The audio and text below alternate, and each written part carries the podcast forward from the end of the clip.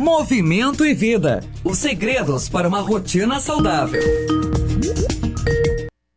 E no nosso quadro Movimento e Vida de hoje, vamos falar com ele, nosso amigo de todas as quintas-feiras, Vitor Santos, que está conectado com a gente nesse momento. Olá, Vitor, satisfação em falar com você. Boa tarde, Elis. Boa tarde a todos os ouvintes. Estamos aqui novamente. Vamos Victor, lá. Vitor, hoje é focado para os pequeninos, né? Crianças, adolescentes, obesidade infantil. Infelizmente, é um assunto que está muito em alta, cada vez mais aumenta os números desses casos de crianças sofrendo com obesidade infantil. É um grande problema, é necessário os pais, os tios, papai, mamãe, vovó, vovô, tio estar atento e ajudar a criançada a combater a obesidade infantil. Fala um pouquinho disso pra gente como que se desencadeia isso? Tem a ver com a hereditariedade ou vem de criança para criança? Fala um pouquinho disso pra gente, Vitor. É um problema que assola não só o Brasil, né, não só a nossa região, mas o planeta inteiro, né?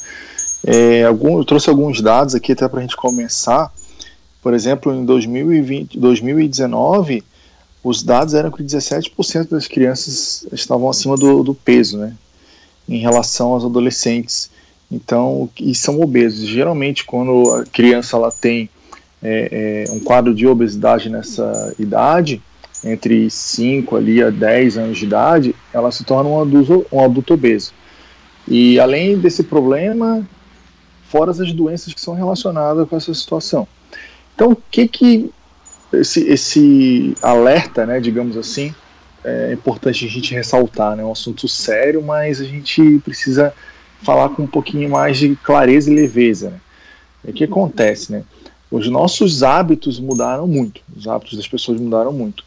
É, os apartamentos, né? Então as crianças ficam muito em apartamentos, geralmente não brincam mais nas ruas como era antigamente. Acredito que você ainda pegou um pouquinho disso. Eu peguei é, brincar na rua, subir em árvore, correr, a gente não tem mais isso. Ou seja, a única atividade que a criança tem normalmente é ou na escola, né? Ou se tiver um playground, ou se o pai levar ela em algum local específico para ela fazer atividade física. Então, isso é um quadro já preocupante, já é limitante, já limita a criança, né? E além que não tem tanta atividade hoje é, disponível para as crianças. E hoje, no meu ponto de vista, desse um ano, completando um ano agora, dia 17 de período de pandemia, né? As crianças foram as mais afetadas por todos esses trancamentos, ficarem fora da escola.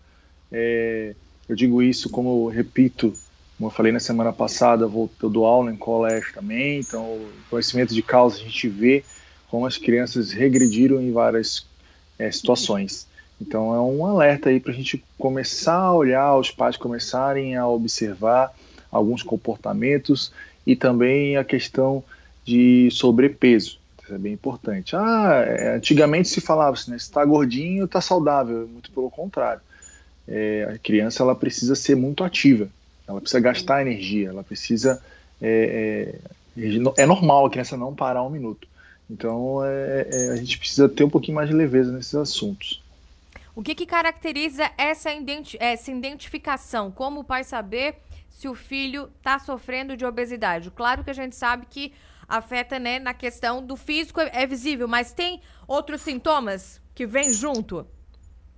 Tem eles, por exemplo, a criança quando ela não quer, ela, ela, ela, é muito sedentária no sentido de não quer fazer movimento, ela não quer brincar, ela não quer interagir com outras crianças, já é um sinal de alerta. A gente já tem que ficar antenado nesse sentido. A prática de esportes é importante, porque o esporte ela traz períodos lúdicos, né, é, é, atividades lúdicas para ela. Então, além do movimento, a gente como professor a gente traz a, a, parte lúdica da brincadeira dentro daquele esporte. Então, é importante que ela está socializando ali naquele esporte, ela está é, é, tendo uma interação com o meio, com o objeto. Então, quando a criança ela só quer ficar no celular, ela só quer ficar vendo TV, muito no computador, é um sinal de alerta aí para a gente é, observar essa situação. Então, é um dos primeiros sinais, é o clássico, né? O físico é uma coisa que a gente sabe que a gente já vê, né? A gente consegue identificar. Mas o principal é também a questão de a socialização, a criança não querer socializar com o meio. E a gente tem que ficar esperto, porque o peso ele aumenta muito rápido. Né? Vitor, quais são as consequências de uma criança obesa no momento? É, uma das consequências eles é algumas dores articulares, né? É que tu vai perceber que a criança reclama de muitas dores articulares. É, outra característica são as famosas, é, os famosos comorbidades aí, que é a palavra que está tão falada aí, muita gente fala e nem sabe o que, que, que, que é. Quer dizer, o acúmulo de várias possíveis doenças, né? Então, o, o risco de diabetes infantil também ocorre e além de doenças relacionadas à questão do crescimento da, do indivíduozinho, né? a gente tem que cuidar com todo carinho, né? Então são algumas características principais que a gente deve abrir o olho. E o, o mais importante também, Elise, é a gente focar no sentido de atividades, não só atividades físicas, mas porém atividades temáticas também. É importante ela ter outra interação com o meio. Então é, a gente tem que estar tá sempre antenado aos menores sinais. Os menores sinais a gente tem que estar atento para não é, cair aí num, num, problema que ele só vai agravando com o tempo. Vitor, o que, que é indicado para as crianças fazerem na questão de atividade física? A criança que é obesa, o pai e a mãe estão ouvindo a gente agora, estão preocupados com essa questão. Poxa, eu preciso que a minha criança se exercite. Só que a gente sabe que não é uhum. o mesmo estilo de um adulto. Como é que funciona? Essa criança, ela pode fazer que tipo de exercício? O que, que é orientado, indicado para as crianças obesas? Então, então a característica principal, Elisa, o nome do nosso quadro, movimento, né? Então a criança ela precisa se mexer, ela precisa se mover.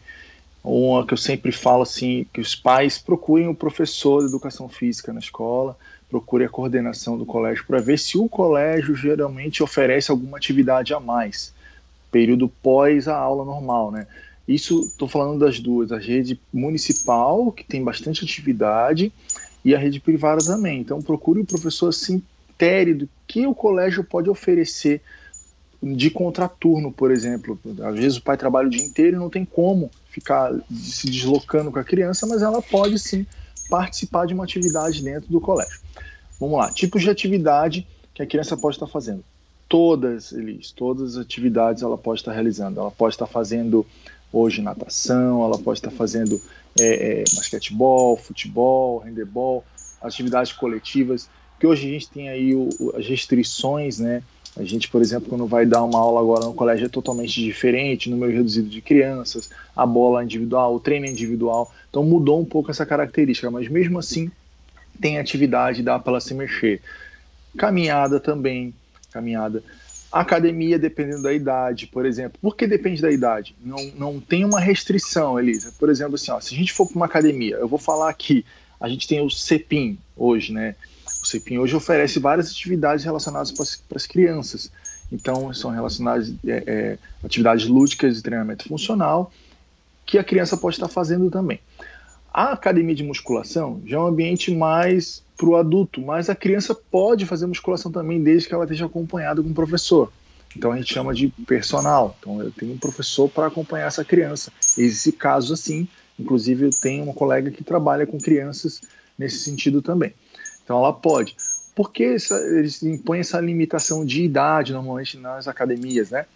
eles impõem essa limitação de idade por conta que os aparelhos muitas vezes não são adaptados para as crianças, mas não quer dizer que o ambiente não ofereça atividade para elas. Então é nesse sentido que a gente tem que analisar. Então hoje não tem uma restrição, tem sim um direcionamento e orientação para essa criança estar tá praticando exercício físico, tá? atividade física, e se mexer. Então, quanto mais ocupar o tempo dela, paz, melhor. Se conseguirem ocupar o tempo dela, é melhor vai ser o resultado. E esperem sempre resultado a médio e longo prazo, nunca resultado imediato. A criança a gente nunca trabalha com resultado imediato, porque ela tem a fase dela de aprendizagem. Então tem as aprendizagens motoras que a gente chama. Então ela precisa desenvolver algumas aprendizagens motoras para aí sim realizar um movimento bem feito e crescer e ter o seu desenvolvimento naquele esporte, enfim, naquela atividade que ela escolher para fazer. E não esquecendo, sempre busque uma coisa que ela se identifique mais. Não force ela a fazer uma coisa que ela não goste incentive, se ela vai com amigo, incentiva ela a ir com amigo, se ela quer trocar de modalidade, deixa ela trocar de modalidade, até ela conseguir interagir com aquela modalidade que ela escolheu. Legal. Então tem várias opções também, né, Vitor? Tem judô, tem natação, tem karatê, tem escolinha de futebol, dança, muita coisa que as crianças podem, né, tá Tem se triatlo. exercitando. Agora, Vitor, qual é a dica para as crianças fazerem em casa? A gente sabe que a gente tá, né, no meio dessa pandemia. Que tipo de exercício que a criança poderia fazer em casa? Eu conheci um menino que a mãe dele é, preparou todo algo especial em casa, assim, para que ele treinasse. Então, muitas vezes ele brincava sozinho, porque morava num bairro perigoso. Mas ele treinava, ele se exercitava ali. Qual é a dica? Eu lembro que a mãe dele, eu fui na casa e vi algo de basquete, muito legal. A mãe dele preparou e ele treinava muito ali. O que, que pode ser feito com essa criança?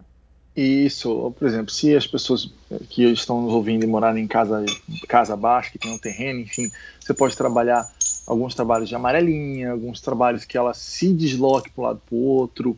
Se tiver um irmãozinho, se tiver alguém da mesma idade que mora na mesma residência, pique pega. Atividades que ela se mexa, né? que ela precisa se mexer principalmente com o peso do corpo. Lembrando que se você for trabalhar com uma sobrecarga com a criança, você precisa sim do auxílio de um profissional até porque essa sobrecarga ela pode ser prejudicial se tiver não calculado para o peso corporal da criança. Então, preferivelmente, atividades com peso do próprio corpo.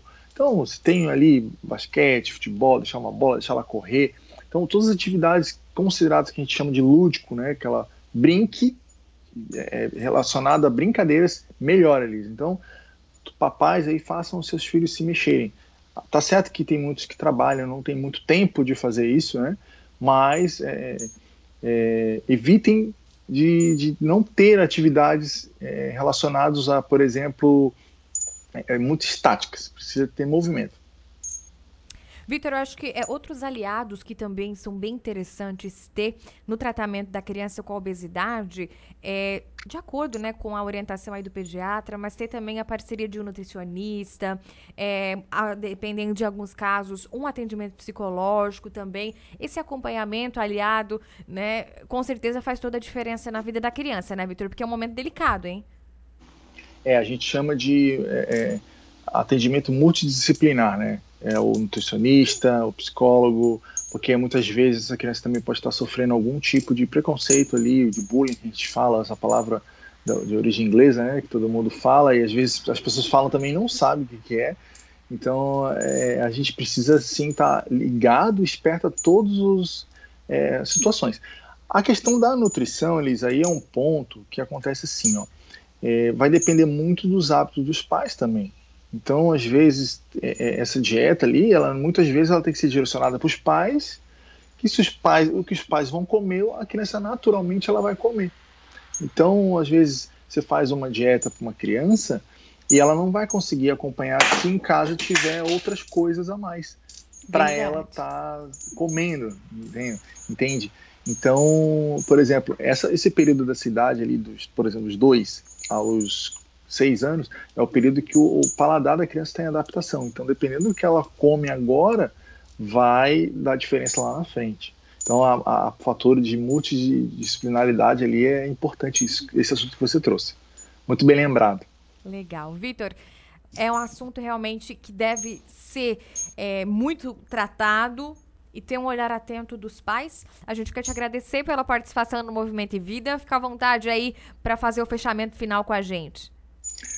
Uh, queria dizer para os pais que é um, é momento mais conturbado, né? Mas que hoje nas escolas a gente está tomando todas as precauções possíveis, né? Possíveis e impossíveis para ter a questão ali do, do da atividade, para a criança ter atividade e conseguir realizar os movimentos, né? E conseguir interação com o meio. Então, fiquem alerta aos sinais que a criança pode estar apresentando. É, às vezes não quer dizer só a aparência, né, Elisa? Às vezes o jeito dela começa a se, se fechar muito, não conversar, já é um sinal. E vou deixar minhas redes para quem tiver dúvida.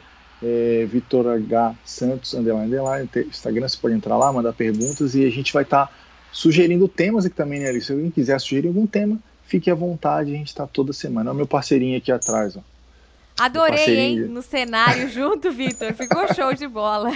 Muito bacana. Um grande abraço, Vitor Santos. Até semana que vem. Até semana que vem. Abraço. Valeu. Bom programa para vocês. Gratidão. Tá. Movimento e vida. Os segredos para uma rotina saudável.